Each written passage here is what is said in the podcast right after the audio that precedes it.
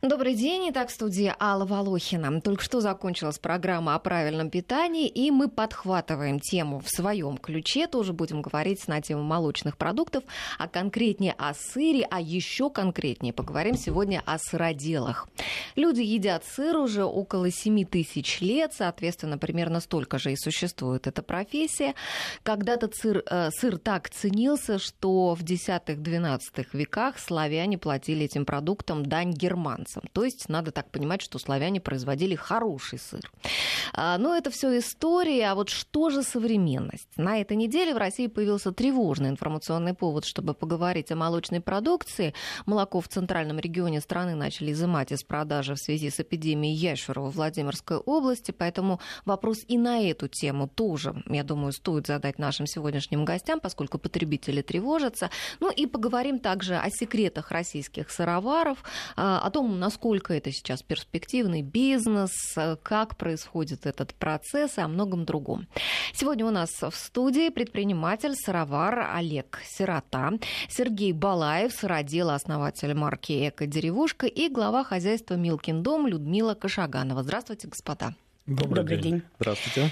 Ну, наших слушателей я тоже приглашаю присоединяться к беседе. Пишите нам свои вопросы и комментарии на смс-портал 5533 первым словом сообщения пишите «Вести» и WhatsApp для ваших бесплатных сообщений 8 903 170 63 63. Ну и давайте, раз уж такая у нас сложилась повестка дня с этим ящером, сразу эту тему обсудим и пойдем дальше. Вот э, если молоко заражено ящером, вот сохраняется ли этот вирус при приготовлении сыра? Ну, при приготовлении сыра молоко должно быть ну, от, от здоровых коров. Она должна не болеть ни ящером, ни маститом, ни другими заболеваниями. Это в а, лучшем случае-то, да.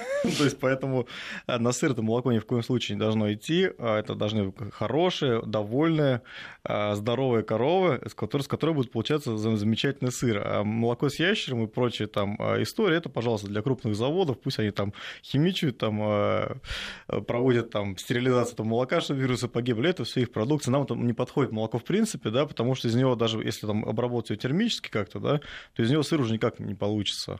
В принципе. Не получится, ну, да? В принципе, ага. да. Ну, такого. я думаю, что получится здесь маленький, наверное, нюанс так как мы с родителем занимаемся уже не первый год, мы можем понимать, что сыр получится из любого молока. Вопрос качества этого сыра. Конечно. Продукт можно сделать из любого молока, из зараженного и незараженного, и бедного молока, и жирного молока, соответственно. Э, мы говорим о конечном продукте, насколько он полезен потребителю и насколько он будет соответствовать заявленной рецептуре. Потому что из молока сделать сыр можно из любого. Вопрос качества конечного продукта. А как ну, показывает ну, практика российская, к сожалению, то есть у нас э, сыр из молока вообще роскошь. У нас в основном делают его да. А, из пальмового масла с добавлением сухого молока и различных вот ингредиентов, о которых да, мы вам не сможем рассказать, потому что мы не знаем, мы этим из чего они делают. Ага. Ну, хорошо, а вот все таки а, ну, вот а, с сыром, нельзя с сыром ящер-то этот вот получить? Ну, даже... Я читала, что вот при 60 градусах молоко, когда нагревается, уже погибает вирус. А вот когда сыр делается, его нагревают э, или нет молоко? А здесь... Да. Нет, ну, пастерилизация молока, конечно, идет. У нас в стране запрещено делать э, сыр из непастерилизованного молока. Это могут делать люди дома в кастрюле. Нет, секунду, не пастеризованного или не стерилизованного? Нет, стерилизация это очень большая температура нагрева, это присуще крупным комбинатам. А мы молоко просто пастерилизуем. Пастеризуете. Пастеризуем, да, да, совершенно да. верно. Да. Пастеризация идет при более низких температурах, и она, несомненно, убивает. Но э, разговор-то о другом. Дело в вирусах. Каждый вирус, он э, отличается. Один может э, погибнуть при той самой пастеризации. Пастеризация тоже бывает разная для разного молока. Например, козье молоко, вот, с которым мы работаем, у него щадящая пастеризация. Коровье молоко, оно пастеризуется при более высоких температурах и выдерживается более длительный интервал. А на сегодняшний день, вот правильно сказать, что у нас э, не было разрешения готовить э, сыры из сырого молока. Но, в принципе, Но такие есть сыры, сыры да? Такие, такие сыры... есть, и более того, мы да. уже имеем опыт общения, и первые ласточки, то есть есть у нас сыродел, который делает сыры из сырого молока, и как заявлено. Я, правда, не видела документов, поэтому не могу со стопроцентной гарантией это говорить. Но он говорит, что он получил разрешение официальное делать сыры из сырого молока. Но это сыры, которые должны выдерживаться не менее 60 дней, а лучше 90. Срок возревания этих сыров должен быть не менее двух месяцев. У нас была очень забавная ситуация с, с непастеризованным молоком. Я, ну, в отличие от моих коллег, я меньше всех занимаюсь сыроделием, наименее опытный. Э, я, когда э, два года назад ввели санкции, решил стать сыроваром, э, открыл, начал, начал запускать сыроварни. Как только запустился, я понял, что хочется варить сыры из непастеризованного молока в медных котлах.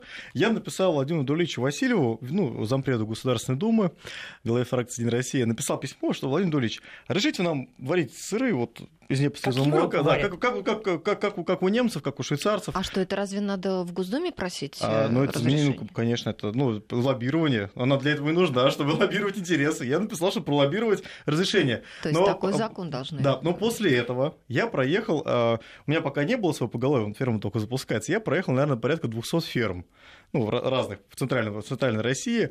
И сейчас я написал второе письмо Владимиру Дуалевичу с просьбой, Владимир Владимирович, выкиньте первое. Нам нельзя ну, в, масс, в масштабе страны разрешать для всей страны непастеризованное молоко и медные котлы. К сожалению, для всей страны нельзя это делать. Потому что ну, у нас э, ну, будут, будет масса проблем, потому что у нас низкая культура пока еще. То есть мы к этому придем. содержание животных. Я себе не представляю, как можно разрешить одному человеку, не разрешив другим. Так невозможно. Не, ну как, да. получать лицензию, что нет, вот вы можете. Нет, есть регламент технические таможенного союза. Вот там все прописано. Там же нельзя прописать, что Иванову можно делать из непастеризованного молока, а Сидорову нельзя. Мы должны все работать по одному регламенту. Ну, мне, мне кажется, что это надо да, выдавать лицензии. Если это хозяйство соответствует каким-то стандартам там, приготовления э, сыра из не, из пастеризованного молока. То... Ну, чтобы добиться такого процесса, наверное, это много лет понадобится. У нас сейчас совсем другие задачи. Угу. Ну, вот смотрите, а, э, я читала о том, что вот для дорогих сыров молоко используют вообще разных доек, это все смешивают и так далее. Для нас, наверное, это такой прям изыск, да? У нас вот хоть бы э, скромнее, но качественное молоко было. Ну, у нас, э, ну, а, понимаете, ну, в идеале да, там собирать там две дойки, утреннюю вечернюю дойку, mm-hmm. и ты сам варишь там свой молока, сыр. Конечно, ну, часто бывает, что собирается большее количество молока, и лучше, чем меньше, ну, чем меньше транспортировку, тем лучше. Ну, это закон такой. Чем меньше транспортируется молоко, тем лучше. Чем меньше насосов, тем лучше. Чем меньше там механического воздействия, тем лучше будет. А, такие сыры ну, в мире есть, но их все равно там, ну, порядка там, 1%. И такую роскошь ну, может позволить себе только те люди, у которых есть свои поголовья. То есть, ну, я к этому иду. Мои причем коллеги... небольшие поголовья. Причем, да, причем это для больших ферм это вообще не подходит. Потому что на большой ферме, то есть, ну, в принципе, невозможно такую гигиену сделать, как на маленькой, ну, как на маленькой ферме. Поэтому, то есть, ну, маленькая там немецкая ферма, ну, гигиена там в любом случае будет больше, чем там любая там, чем огромная на тысячу голов российской фермы. То есть, ну, такой, в принципе, ну, ну нельзя так сделать, такой же, такое же качество, потому что ну, больше коров, больше рисков там ящеры, больше рисков там болезней, больше рисков того, что что-то проскочит в молоке. Поэтому, ну, в, ну, поэтому лучше в мире, конечно, делаться на маленьких фермах, которые там э, могут э, ну, позволить себе вот такие ну, вот. Там, наверное, где сыроделы вообще весь процесс взяли в свои руки. Да, свои коровы, сами их доют, сами сыр это делают, все вызревает и так далее. Но я знаю, что во Франции не делятся, да, там до какого-то этапа молоко там потом уже афинеру поступает, да, афинер уже там выращивает сыр. Нет, афинер это человек, который за сыром в погребе ухаживает. А есть, вы сейчас говорите про кооператив, то есть там во Франции есть много ну, различных, ну и в Германии, там, ну, во многих странах есть, допустим, 14 фермеров собираются и открывают свою ну, кооперативную сыроварню, и туда свозят молоко, и там варится сыр, потому что а, там ситуация, там, ну, у людей там 5 коров, 10 коров, 20 коров, ну, маленькие совсем фермерские хозяйства, они скидываются молоком, варят сыр, закладывают в погреб, и тогда он уже идет в афинеру. А есть история с афинажными складами. Это когда э, сыр, то есть есть прям э, организации, например, в той же э, Италии, там, Швейцарии, организации во многом э, даже раньше даже банки были, куда фермер кладет свой сыр. Но в швейцарских банках раньше действительно лежал сыр, что ты кладешь его как залог, тебе дают деньги, чтобы ты закупил себе там ну, новый там плуг или новую корову. Бедные банковские работники, это же дух-то какой. Это по банку. слюньками захлебнешься. Это ну, на самом деле сейчас Не обязательно, тоже, кстати. Мы тоже делаем э, кооперации. Вот сейчас у тех, у кого нет переработки, а есть животные, Ну, что ему делать-то? Ну, он не может все время дома в кастрюле варить. И, в общем-то, подходим к, к той цели, что вот мы объединяемся. Я тоже в основном занимаюсь козоводством. У меня небольшое количество поголов, поголовья. У меня с партнером на двоих там 500 коз. Вот, поэтому, в общем-то, если мы будем объединяться с другими фермерами, которые тоже по 50, по 100 коз, и вместе будем варить сыр, нам будет удобно. И вот обратите внимание, вот мы будем брать молоко от одних коз, мы будем варить э, практически в разных комнатах или рядом в одной, и сыр у нас будет абсолютно разный. Когда говорят, что ну, в как Европе... у хозяек, борщ каждый раз ну, разный ну, получается. Не надо борщ сравнивать с сыром, не хотелось бы, да. Вот когда говорят, а вот в Европе сыр не такого вкуса, как у вас, к примеру, задается вопрос, а у кого в Европе? Там тысячи хозяйств и тысяча разных вкусов, и у каждого будет свой. Пускай где-то свой вкус, у нас свой, да. Ну, а вот как вы выбирали, какие сыры вы будете производить? Людмила, давайте с вас начнем. Ну, э, мы когда в мире начинали... больше двух тысяч сортов, В мире говорят, огромное да? количество сыров, и когда мы начинали, для нас это было э, самым сложным, наверное, выбрать, что делать. Хотелось начинать делать сразу все, конечно же, но э, понятно, что на сегодняшний день, к сожалению, в России утеряно э, то самое обучение сыроделию, э, которое когда-то славилось. То есть на самом деле вот э, еще одна отрасль, в которой наши революционные события сыграли нам плохую службу. То есть до революции российское сыроделие было на очень высоком уровне, и обучались, и артели были, и кооперация, к которой мы вот сегодня приходим, это все уже было новое, хорошо забытое, старое. А на сегодняшний день особого выбора-то и не было, потому что э, сразу ехать учиться за рубеж – это ну, достаточно большая финансовая нагрузка. Э, учиться в России два официальных института, которые обучают, это Углич и Алтайский институт. Это А официальные. это технологов, да, производства, а Они не э, учат мастеров сыроделов и маслоделов и так далее. То есть это официальные заведения, которые учат. К слову сказать, в Угличе до весны уже все расписано. Расписано все. В каком смысле Там расписано? Вы не можете сейчас очень обучиться, уже редко. запись по- на весну. Подождите, а это что, в виде курсов каких-то? Это в виде курсов, Мгм. да. То есть туда идут люди, которые понимают, что им нужно в сжатом и в сжатом матери... материал получить в сжатой форме в короткие сроки. То есть они уже понимают, что им нужно. И эти курсы проводятся несколько раз за год. Два или три раза, поправьте меня, если ошибаюсь. Ну, Я точно не знаю, какое Там, ну, количество. примерно, Да, то есть, Ну, это совершенно общем-то- недостаточно для страны, и нам глобально, то есть у нас удивительная ситуация. В России 50 аграрных вузов, а учиться Они там на учат- сыродела нет, негде. Нет, они учат там, у них есть там а, факультеты переработки, но это, Ну, это время, это да, это 4 года, там 5 лет. Можно идти туда учиться, но если ты уже этим занимаешься, мы тебе говорим нужно быстро. Мы Людмила, да, говорим о Мы я- говорим я просто учился в аграрном вузе, ну, в- и относительно недавно, ну, чуть больше 10 лет назад, и это мрак. То есть я себе на работу не возьму ни одного человека, кто со мной вместе учился, учился. да, Потому что я знаю, чему этих людей учили. То есть у нас убито профтехобразование, к сожалению, аграрное образование, то есть несмотря на там Тимирязевскую академию, которая 6 тысяч человек выпускает, как вы думаете, сколько вот я когда 200 ферм объездил, сколько я видел выпускников Тимирязевской академии? Как вы думаете? Ну, как вы думаете? Ну, ни одного. Ну, конечно, ни одного. Ну, Они все вот работают в офисах, менеджерами, еще кем-то, их деле, нет. на самом деле, я тебе скажу, ситуация забав- забавная, потому что ко мне приезжали студенты из Тимирязевской академии, которые были выпускники, вот, ну, практически выпускники, последний курс. Они у нас на ферме делали какие-то свои там дипломные и курсовые работы. Они козу первый раз увидели у меня. Они мастера козовода, овцевода. Они ко Да мне что? приезжали, учились доить, э, работать с животными, принимать роды у животных, да. Это последний курс. После того, Теоретики как- сплошные выходят. да, после того, как они выпустились, ни один из них не нашел себе рабочего места. И не потому, что не хотели, места нет. Ну, на самом деле, все равно все изменится, и мы стараемся менять. Вот, например, мы стали а, филиалом Академии имени Скрябина по козоводству. Вот, и к нам сейчас начнут ездить студенты.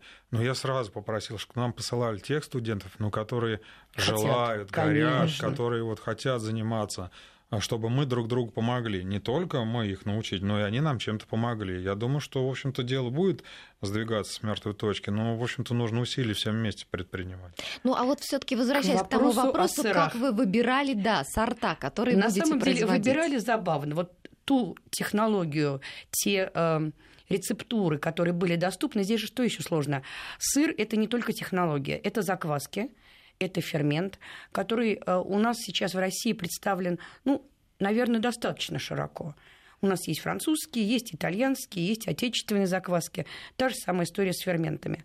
Поэтому, когда мы первые дни начинали с этим работать, мы шли по пути от простейшего – что можно найти, что однозначно сработает и будет нам под силу. И, наверное, выгодно, чтобы сыр быстро созревал какой-то, да, был быстро ну, созревающий. Быстрое созревание это сложно. Есть, Первое время, да. Есть, да, есть быстрый Финансов, оборот. оборотов нет. Конечно. Поэтому только из-за этого. Мгм. То есть, смотрите, пармезан сварить, ну, нужно за- заложить на полтора года. Ого. То есть я должен вытащить полтора, полтора года оборотных средств, а, вот взять и заложить. За я это сейчас можете каждый платить из нас спросить, как у нас э, ситуация, например, с банками, да? Ну, то есть тут эта боль будет на несколько часов рассказов боли и унижений в российских банках. Там, я думаю, будут Мы не говорим про проценты. Нам уже э, даже были времена, когда без разницы, под какой процент взять. Лишь бы дали. Лишь бы дали. Но И нет, этого не нет, было. нет и нет. Еще раз А в нет. сыроделии, вот Олег правильно говорит, полтора года. Вы представьте себе, он сегодня сварил сыр. Ну, мы посчитаем, что он все сделал правильно, без нарушения технологий, и молоко было сыропригодное, хорошее. Но ведь результат этой первой варки он увидит через полтора года. Он будет за ним ухаживать, он будет его мыть, переворачивать, нюхать, трогать, стучать. Но вот эти полтора года ему что делать? Причём- Если он в первый раз сделал ошибку, он ее увидит через полтора Да. года. И тогда он поймет, та ли закваска. Не только, тот не ли только процесс та- был. К тому моменту на были. рынке будет уже какая-то другая закваска. А- Повторить будет А к этому невозможно. моменту да? могут это, э, да, э, убрать это санкции, время, и здесь да. все будет уже, И все, все европейские сыры будут на полках лежать, и ты пойдешь со своими сырами и гармошкой играть по площадям с просьбой купить хоть кто-нибудь у меня сыр. Кстати, потому по что мы поводу- не выдержим По конкуренции. поводу большого количества заквасок. Да, у нас действительно есть и французские, и голландские, но вот вот сколько мы общаемся между собой сыроделами, все время вопрос, ну как она, как подействовала, еще не Сработала. знаю. Это хорошо, если кто-то рассказывает. Вот мы там с Олегом всегда делимся, но надо помогать друг другу. И никто не знает, как сработает та, та или иная закваска. И Ну, уже... ведь еще же конкуренция должна быть Ну, какая между среди вами. нас Сейчас конкуренция? Нет, мы еще не дожили Ну, мы, сейчас, мы сейчас, коллеги, на самом деле, мало, вот я да? уверен, что через, э, ну, через несколько месяцев, да, у нас начнут появляться сильные кооперативы, да, возможно, мы создадим большой, сильный кооператив или союз, да, который будет заниматься сбытом. Мы сейчас коллеги, у нас мы коллеги по цеху, мы стоим плечом к плечу, делаем одно дело, мы не конкуренты. Фермер фермеру не конкурент. Наши конкуренты это немцы, швейцарцы, французы, итальянцы, которых сейчас, ну, большей частью убрали с рынка.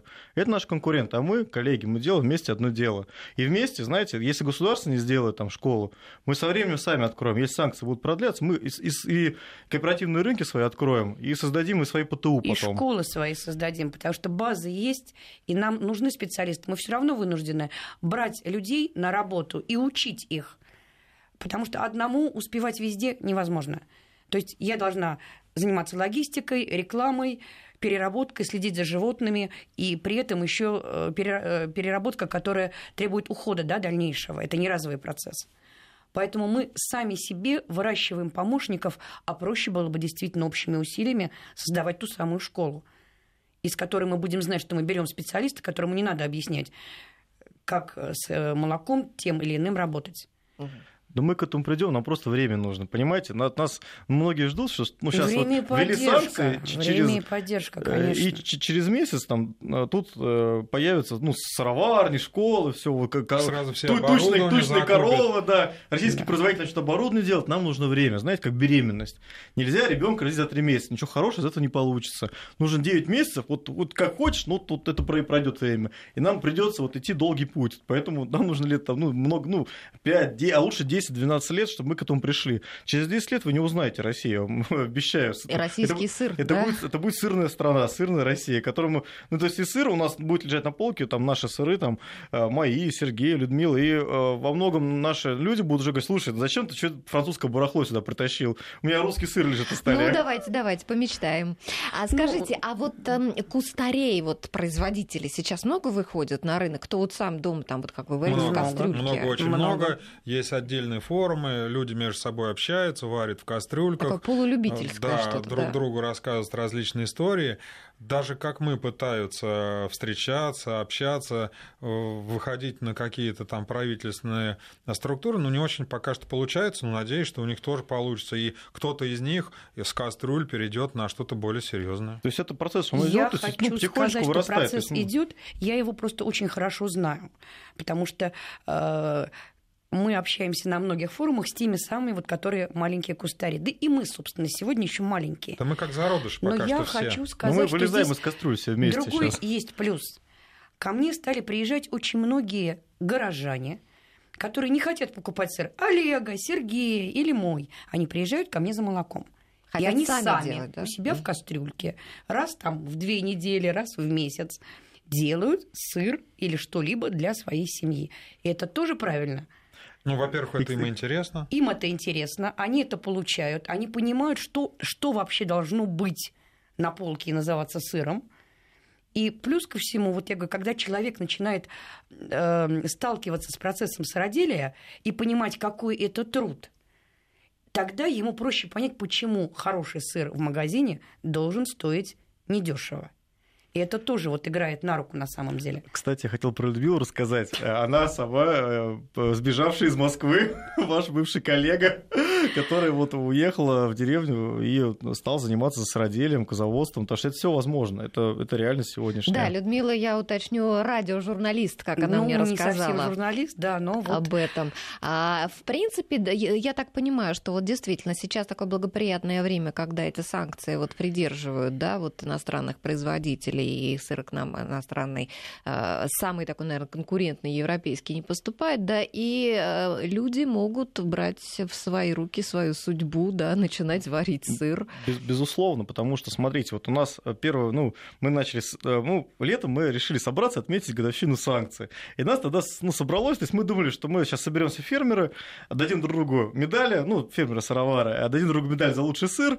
попробуем Ну, друг у друга, попробуем друг посидим, у друга. Ну, кто-то приедет, что-то продадим, э, и и на этом разойдемся. Но я ну, написал в соцсети, э, коллеги тоже поддержали, и приехало там, я дум- мы ждали 500 человек, а приехало там порядка 15 тысяч, даже не все смогли проехать. Это Ничего выстрел в себе. Подмосковье. Мгм. А нас, был, нас было 30 человек. Осенью на Манежной нас собралось 60 человек.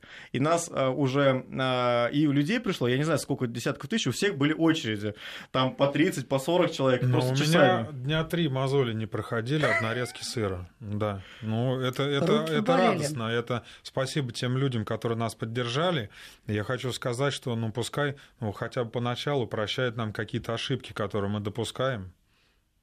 Мы их исправим. Ну что ж, а, господа, а, давайте сейчас мы с вами прервемся на новости, буквально на пару минут вернемся к разговору а, после выпуска новостей. Я напоминаю, что у нас сегодня в гостях сыроделы Олег Сирота, Сергей Балаев и Людмила Кашаганова. Также вы можете тоже, наши слушатели, участвовать в разговоре. Пишите нам свои комментарии и вопросы на смс-портал 5533, первым словом сообщение пишите «Вести» и WhatsApp для ваших бесплатных сообщений 8 а, 903 170 63 63. От наших слушателей начинают поступать вопросы, спрашивают, а скажите о закваске валерен и скажите, какая закваска состоит из говяжьего желудка? Есть такое? Одну- Говяжий желудок – это сычук обычный. Если человек хочет купить нормальную закваску, он может обратиться. В Москве есть там завод сычужного фермента, он на грани разорения уже. Почему? Потому что огромное количество пальмового сыра делают. И они раньше снабжали всю страну. Вот они могут обратиться и приобрести там этот, эту закваску. Мгм. На самом деле, мне кажется, Ну, что речь идет не столько о закваске, сколько о ферменте. На ферменте, Да, да. ну да, просто ферменте. м- многие радиослушатели путают фермент и заквас. Немножко разные. Ну, сычужный фермент, он, этот желудочек, он сворачивает молоко, и потом ты его режешь, получается сырное зерно, которое потом варится. Ну да, То есть, а- закваски это бактерии. Да, да, закваска это бактериальная культура. Мгм. Ну, Ну, а вот деле- этот валерен, это что? Это что-то какое-то Для торговое нас название, мы не слышали. А. Ага, так, не будем заниматься рекламой. Я не, не поняла, что это... Ну, хочется да, добавить для начинающих, опять-таки, мастеров сыроделия или сыроваров, как, как угодно, две разные профессии, но тем не менее, что э, сыры можно делать и без закваски на том самом ферменте. Это самая элементарная группа. Это, например, та же самая брынза, которая делалась. Адыгейский, мягкий, Адыгейский рассольный. да. мягкий рассольный сыр. Да может даже без фермента, с Вместо- лимоном. Да, Да, вместо да. бактерий можно там йогурт использовать. Да, Отлично. да. Мгм. Понятно. Олег, а вот я слышала историю о том, что когда вы решали, какой производить сыр, решили какой-то итальянский производить, купили лицензию, да? Нет. И, и потом якобы у нас не оказалось такого молока, которое подойдет. Стоп, нет. Смотрите, ну, лицензия на пармезан, это у нас просто шутка была, что, знаете, если на нас... А, мне просто, я, я один раз отшутился, меня кто-то спросил, как бы, слушайте, а вы лицензию на пармезан купили? Я говорю, мы у итальянцев на кефир обменяли, на лицензию на кефир. Это примерно, то есть у нас, ну, цель... Нельзя шутить. А вот так, видите, оно на другом конце получилось. А цель, ну, Истринской сыроварни – это производство русского пармезана. То есть это такой долгий путь, к которому нужно прийти. Но оказалось, что у нас есть проблема, о которой мы уже говорили, что у нас нет молока для твердых сыров в принципе, и нет культуры производства его. То есть поэтому сейчас вот строится ферма, а, причем а, есть, ну, я уже ощутил всю боль и количество вложений, сколько нужно вложить в коровник, потому что есть а, золотое правило, рубль вложенный в переработку молока, это 5 рублей вложенный в коровник. И то сейчас строительство коровника это как звезда смерти. Ну, то есть, например, как в Звездных войнах, когда они весь сериал ее строят. Вот мы тоже, ну, все, все время строим это, все, все деньги туда уходят, все, все, все, но очень скоро мы уже запустим первую очередь, уже и первую это корову. начало. Да, это начало. Но без а, своего молока, ну, пармезан невозможен потому что, ну, ну не, не получится его сделать. Поэтому, ну, к сожалению, твердыми сырами, то есть всерьез, именно, именно пармезаном, именно там а, делать там э, такие редкие твердые сыры, как, например, в Альпах варят, то, ну, это нужно только свое молоко, чтобы было, потому что это невозможно. Ну, а за коровами, вот я вот иногда читаю, что там и массаж им делают, и музыку там им классическую включают, и чего только не По делают. музыке классической я делал эксперименты с козами. Слушайте, они действительно вы себя что? по-другому везут, ведут. То есть они даже у них взгляд меняется. И ушами по-другому вертят. Я серьезно говорю, вот мы включали музыку. Это вас самовнушение. Нет, нет, нет, и причем нет. ко мне абсолютно нет, ко мне потому что я, я был уверен, что это шутка. чего-то Не-не-не, научитесь, ко мне приезжало телевидение, мы для них делали эксперимент и сами удивились, и поэтому вот сейчас новый доильный зал, который там я у себя делаю, я цех строю, второй новый, 700 метров квадратных, в принципе, это достаточно нормально. И вот там я э, обязательно буду включать музыку. Я еще не решил, какую, но мы это будем делать. Интересно, а молоко-то меняется от этого или нет? Ну, Вряд ли. Скорее всего, если, наверное, включать молитвы, может быть, состав молока меняется. Вот. Ну, как мы видели с вами передачу, там японец какой-то, да, называл слова, замораживал воду. Ой, и это все, знаете, тоже надо делить на Может быть, 10. да. э, Ну, в общем, Ну и да, проверять да. не одним этим самым. Да. В общем-то, Ну, музыка, музыка, музыка, будет, а там хотите, приедете, посмотрите, что там Очень что положительно изменилось. влияет. Если по составу молока, то главный фактор все-таки хорошее кормление, хорошее Да, рационное. конечно, конечно. Хотя, знаете, про вот у меня есть товарищ, э, он э, тоже наш подмосковный фермер, он показывал кором Альпы на телевизоре, у него в коровнике висит телевизор, и он крутит Альпы. Есть такое. Я, я, думал, я думал, что он э, ну, психически не- нездоровый человек, ну, сначала, и правда, казалось, пока сам не, не доехал, не познакомился, ну, оказалось, что просто прикольно, и людям нравится, потому что, ну, туризм, они, ну, люди, все про, про эту историю все знают в Подмосковье, и все дают посмотреть, как же там корова на Альпы смотрят. Он говорит, слушай, это классная тема, я вот весь сыр, зато сейчас сыр, молоко, творог продаю здесь у себя в магазине, прям не отходя от кассы, поэтому, говорит, ну, пусть смотрят Альпы. Ну, а, кстати, вот э, по поводу экскурсий, ведь э, процесс приготовления сыра, он очень интересный, да, и и, некоторые даже вот хозяйства вводят экскурсии. Вот Ну, сыроварам же тоже можно Ну, зарабатывать вот, на вот этом. так получилось, что у меня, кроме сыроделия, еще улиточная ферма. И вот ко мне едут туристы. Я провожу мастер-класс по сыровару. Ну, я делаю мягкий рассольный, ну, просто для туристов. Вот э, поели, накормили, на улиток посмотрели, и вот показываю мастер-класс. На Люди- улиток? А зачем улитки? А у меня улиточная ферма, кроме, это кроме как-то к сыру не, не имеет отношения? Нет, это просто для туристов, чтобы Ага. всем было интересно. И вот мы проводим мастер-класс. интересно. Да. Нет, просто я думаю, может быть, там как-то улитки задействованы Нет, в процессе никак, приготовления. Никак, никак, никак, совершенно отдельно. И вот едут туристы, конечно, им интересно, смотрят. Вот сейчас, когда мы новый цех запустим, мы сделаем, наверное, отдельный туристический какой-то вот э, не маршрут, а тему, там, где люди будут одеваться, переодеваться в шапочки и смотреть, как вот делается фермерский сыр, ну, в достаточно там в большом э, помещении с плиткой и с, и с той технологией, чтобы это было не в кастрюле, а вот как вот это происходит. Я думаю, особенно детям это будет очень интересно. Конечно, да, конечно, это все. Вообще вот процесс приготовления сыра, вот это творчество какое для вас? Или это чисто да. бизнес, Без- производство? Если это будет бизнес, тогда надо открывать он большой завод, и как все магазины И заполнены пальмовое сыром. масло. Вот это дело Легко, надо любить. выгодно, да? Чтобы вы э, понимали, что вы достаете там две головки сыра, разрезаете обе и не знаете, вот, что там получилось и как там получилось. Вот, вот это целый процесс. И вам обязательно должно нравиться от нарезки зерна, заканчивая уже готовым продуктом. А запах на сыроварне какой? Эх, даже, даже не описать его,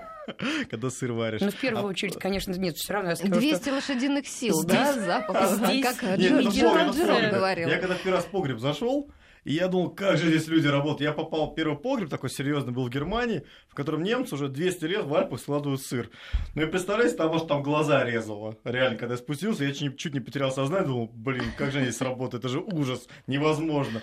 А сейчас... Принюхались. Слушай, ну мне нравится. Я прям хожу, иногда даже просто понюхать его, потрогать. Ну, мне, если я, конечно, с ним не разговариваю, я на всякий случай говорю, что я психически здоровый человек, я с сыром не разговариваю. И он со мной тоже. Но я хожу его потрогать, он мне нравится, я его люблю, люблю свой погребочек, сырохранилище. И знаете, если вернуться к вопросу туристов, у нас люди очень любят и фермеров, и производителей, поэтому агротуризм это очень мощная история. У нас сыроварня за стеклом, и летом бывает по 200 человек приезжает, чтобы посмотреть как бы, ну, процессом. Поэтому Сергей на правильном пути, это, ну, у нас э, это неотъемлемая часть. Дополнительный доход, конечно. это сбыт, сбыт Да. прямо на Это месте. сбыт потому и что доход. Главная Доход проблема никто не сельского отменял, хозяйства это естественно. э, и фермера, сыровара – это сбыт. Ты можешь сделать отличный сыр, но ты его должен продать. Нам сейчас, конечно, государство помогает сильно щитом вот этим санкционным. А вторая наша задача как бы, ну, как-то решать проблему сбыта. Вот это, на самом деле, главная проблема. Даже недорогие кредиты, да, там, не, ну, это тоже проблема. Не, там, не получение субсидий, дотации – это проблемно. Но главное – сбыт, чтобы ты быстро и хорошо продавал свою продукцию. И желательно сам. То есть это наша Ну задача, да, которую мы решать уйти, будем. уйти от посредников, которые дадут удорожание твоему продукту, соответственно. Мгм. Потому что это, это серьезное удорожание.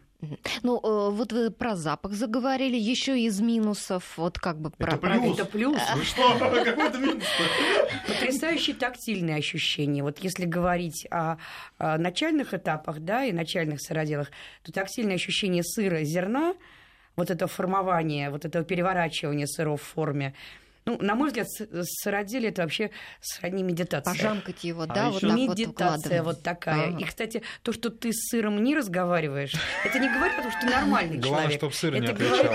Да. Пусть, пусть не говорит, но главное, Главное, чтобы Вот сыр с тобой не отвечал, да. А знаете, еще главный плюс, который я для себя открыл, э, это, ну, когда ты ну, варишь сыр, у тебя очень много сывороток, и кожа лучше стала, становится. Да что. Действительно, кожа на Ну, руках от сыворотки. Клеопатра, она была женщина умная, и ванна с молоком, кстати, по последним данным с козьим все-таки. С козьего, ну, Да. кстати, неизвестно, молоко или сыворотка. Я всем своим клиентам, да вообще у нас можно сыворотку, он бесплатно брать сколько угодно. Всем говорю, волосы, лицо, руки, пирожки. Косметика Но, хорошего э, молока. Советую, в общем-то, не пить, если нету там туалета в рядом доступаемой э, пятиминутной доступности, потому что люди привыкли есть чипсы и все остальное, в общем-то, Ну, понятно. уничтожает желудок. Но Ну, на кстати, самом деле сыворотку, если и пить, то только, я прошу прощения, в малых количествах. Молочная определенная ванна. Вот вы заговорили про молочную ванну. Сейчас, я вспомнила... сейчас будет вопрос про Омск, я прям уже Да, морально да, готов. да, да, да, скандальная история. Не, ну там э, люди как-то неправильно себя вели. Имеется в виду, что, в общем-то, умыться, руки помыть, пирожки испечь. Взяли вы в трехлитровой банке с собой домой и делаете все, что, Что вам хотите, нужно. В общем-то, А как вот это контролировать? Вот Вот человек покупает сыр, да, ведь он же не представляет, как это все, в каких условиях делалось. Я- Что можно, можно с про Омск? Гигиеной, да. И потом ответим, что больная тема про Да. Омск. Мне просто прям хочется ответить. Полторы минуты А, у нас. Омск, а, в общем, э, такая история может случиться в Германии. В Германии была масса скандалов, я просто там жил какое-то время. Я не хочу пересказывать в эфире, какие у них были истории. Они гораздо страшнее, чем искупаться в ванне. Там было заснято на видео, камера наблюдения. Можно покопаться в интернете. Я не буду пересказывать. Мало ли дети слушают, впечатлительные женщины, я не буду рассказывать. Вот. Но факты были гораздо худшие. Это может в любой стране быть, эксцесс-исполнитель. А тем более это большой завод, да. Потому что когда ну, ты сам делаешь, это понятно. А когда большой завод, смена, ну там они вдарили, что думаете, они в Германии что не пьют? Тоже нак- накатили и пошли там купаться. Такое может быть. А, вот. Ну, Контроль что- установить на самом деле сложно. Как э, владельцы производства или участники процесса, это можно контролировать только с помощью видеокамер и полагаться на порядочность твоих э, помощников и исполнителей.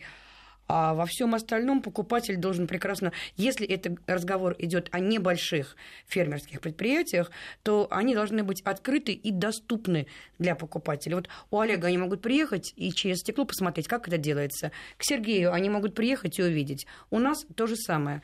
То есть чем более открыта и доступна ферма-производитель, тем больше гарантия у потребителя, что он покупает качественный продукт. Угу. Ну что ж, продолжим этот интересный разговор. Еще поговорим о безопасности, о гигиене после небольшого перерыва. Регионы сейчас узнают о своих новостях, а мы узнаем о прогнозе погоды.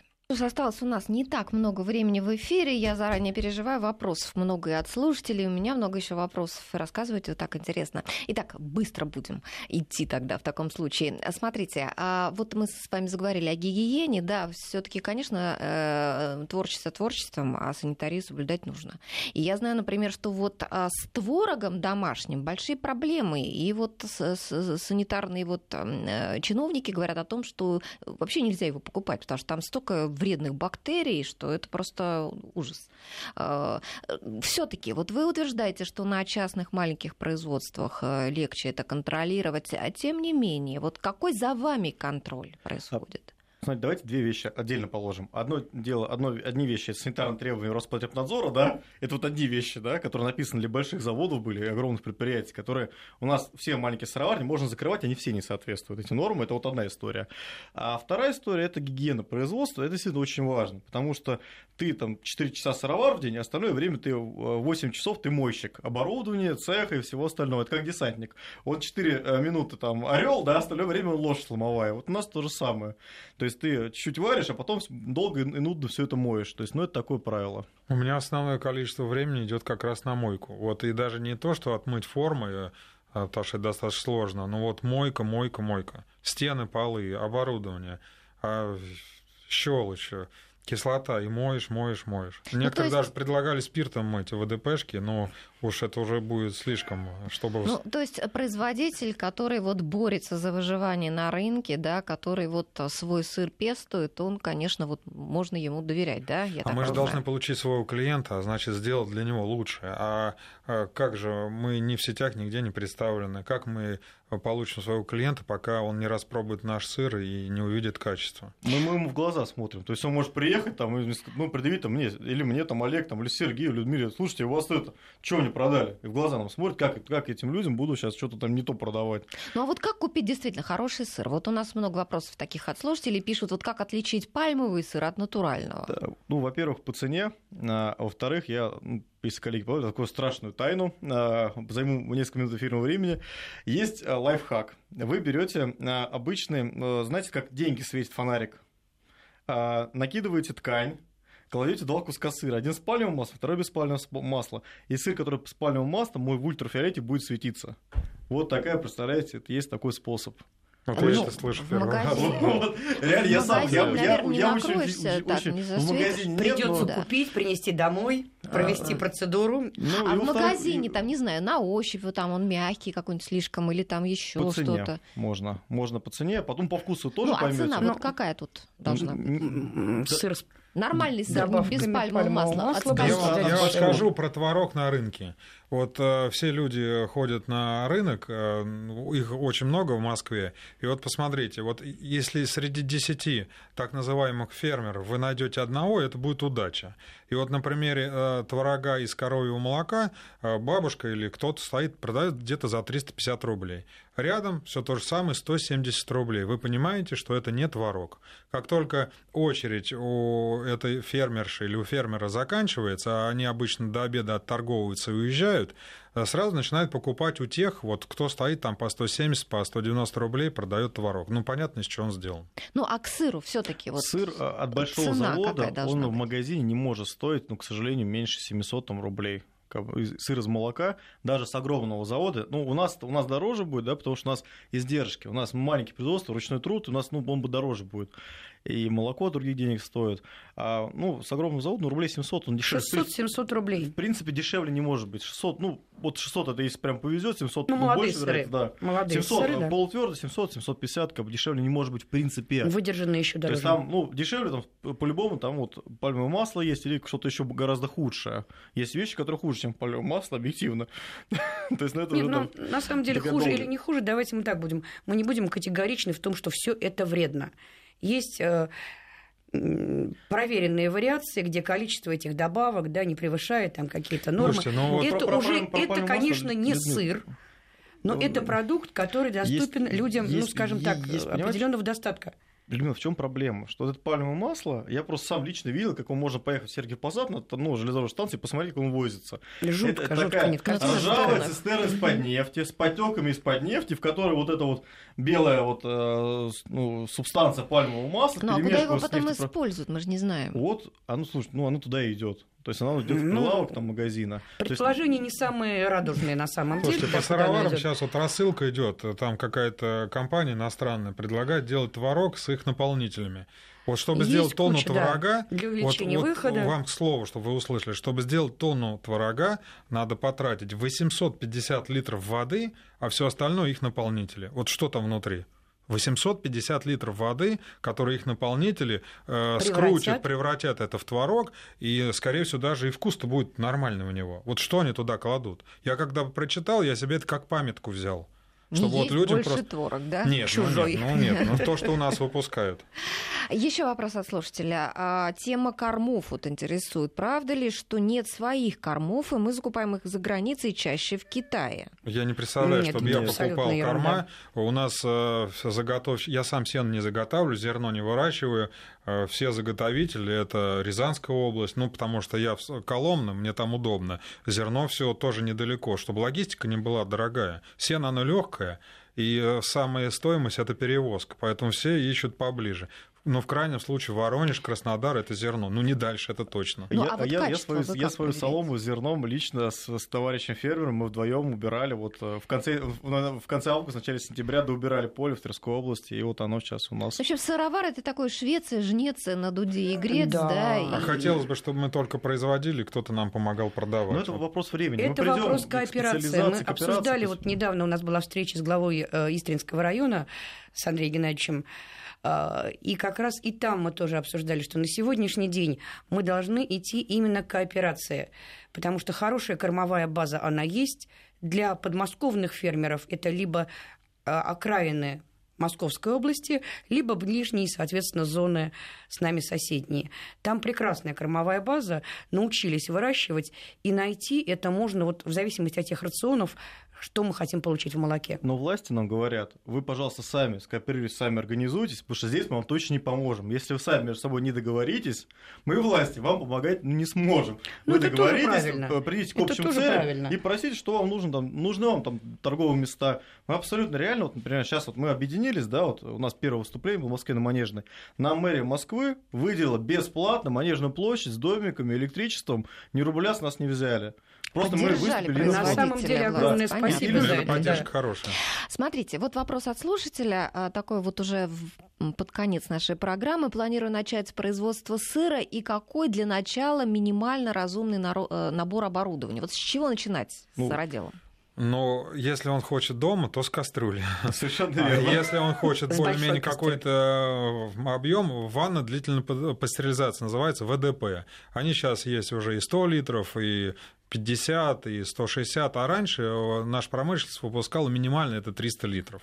И флягу для молока, Я бы да? ему советовал сначала кому-то съездить и с кем-то пообщаться, потренироваться. И в я вот, говорить. когда там 11 лет назад делал мягкий сыр, я вот сейчас не могу понять, почему он у меня не получался. Я каждые три раза, у меня один раз сыр получался, а два нет. И я сейчас не могу даже вспомнить, ну почему же он у меня не получался. Ну, ну что такое мягкий рассольный, его сделать очень легко. Поэтому пусть лучше на чужих ошибках учится, а не на своих приедет. Да все мы ему подскажем, расскажем. Ну а как э, искать, допустим, вот у кого ты будешь покупать молоко? Только ножками. Ногами. Объезжать, Опять объезжать кооперация. Вы должны приехать, посмотреть. Коровы, у вас должен да? быть личный контакт с этим человеком, который выращивает. Вы должны понимать, что если вы покупаете козье молоко, то вам не нальют там коровьего. Да, если человек свое, своего не, не хватает, или воды не нальют. Ну, сейчас приборы, конечно, определяют все, но это личный контакт обязательно. У нас, например, есть практика очень интересная. Один фермерский кооператив подмосковных, реальный фермерский кооператив, у них э, четыре молочные фермы, они привозят молоко нам, мы варим сыр, и половину себе забираем, половину даем им. Они продают у себя на фермах, и у них пять магазинов кооперативных, ну, точек на рынках. И они прекрасно продают, и все здесь счастливы в этой истории. И для нас это гарантия, что они э, нам поставят качественное молоко, потому что они сами от этого зависят. Они поставили плохое молоко, у нас сыр не получился, сказали, извините, ребят, ничего не получилось. Это ну, лучший это, пример, кстати. Это да. вот, это как раз это кооперация. Мы к этому идем. Да, медленно, да, тяжело. Да, мы отвыкли после там тяжелой советской власти договариваться между собой. То есть, ну, мы это восстановим, мы доверие, отношения и мы дайте нам время. Ну и возвращаясь вот как бы к процессу производства, чем выгодно а, вот это сыродельское дело, наверное, что не надо какого-то суперсложного оборудования электронного, ну, нет, да? не Или сказать, надо? оборудование очень дорогое, действительно дорогое, если мы говорим хоть о каком-то объеме там одна форма нормальная стоит там 5000 рублей на одну головку сыра. Я говорю про отечественного производителя. Ну, небольшую, я бы да. так сказала, головку Нет, сыра. это достаточно дорого и закваски, но самое главное, вы вкладываете в молоко. Если человек, у него нет своих коз или коров, он покупает, и вот представляете, каждый день он делает сыр и каждый день закладывает. Не факт, что у него еще получится, и вот через два месяца он сможет только продать первое молоко, э, полученное когда-то.